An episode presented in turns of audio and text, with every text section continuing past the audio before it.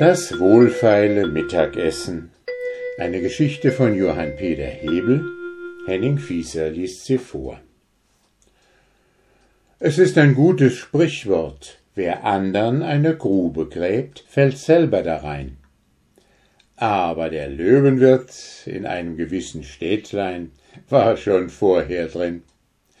Zu diesem kam ein wohlgekleideter Gast. Kurz und trotzig verlangte er für sein Geld eine gute Fleischsuppe. Hierauf forderte er auch ein Stück Rindfleisch und ein Gemüs dazu für sein Geld.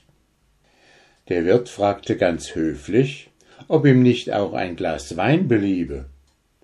Oh, freilich, ja, erwiderte der Gast, wenn ich etwas Gutes haben kann für mein Geld. Nachdem er sich alles hatte wohl schmecken lassen, zog er einen abgeschliffenen Sechser aus der Tasche und sagte Hier, Herr Wirt, hier ist mein Geld. Der Wirt sagte Was soll das heißen? Seid ihr mir nicht einen Taler schuldig? Der Gast erwiderte Ich hab für keinen Taler Speise von euch verlangt, sondern für mein Geld. Hier ist mein Geld. Mehr hab ich nicht. Habt ihr mir dafür zu viel gegeben? So ist's eure Schuld. Dieser Einfall war eigentlich nicht weit her.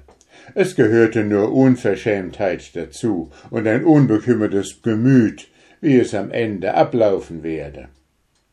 Aber das Beste kommt noch. Ihr seid ein durchtriebener Schalk, erwiderte der Wirt und hättet wohl etwas anderes verdient. Aber ich schenke euch das Mittagessen und hier noch ein vierundzwanzig Kreuzerstück dazu. Nur seid stille zur Sache und geht zu meinem Nachbarn, dem Bärenwirt, und macht es ihm ebenso. Da sagte er, weil er mit seinem Nachbarn, dem Bärenwirt, aus Brotneid im Unfrieden lebte und einer dem anderen jeglichen Tort und Schimpf gerne antat und erwiderte. Aber der schlaue Gast griff lächelnd mit der einen Hand nach dem angebotenen Geld, mit der anderen vorsichtig nach der Tür, wünschte dem Wirt einen guten Abend und sagte Bei eurem Nachbarn dem Herrn Bärenwirt bin ich schon gewesen, und eben der hat mich zu euch geschickt und kein anderer. So waren im Grunde beide hintergangen, und der dritte hatte den Nutzen davon.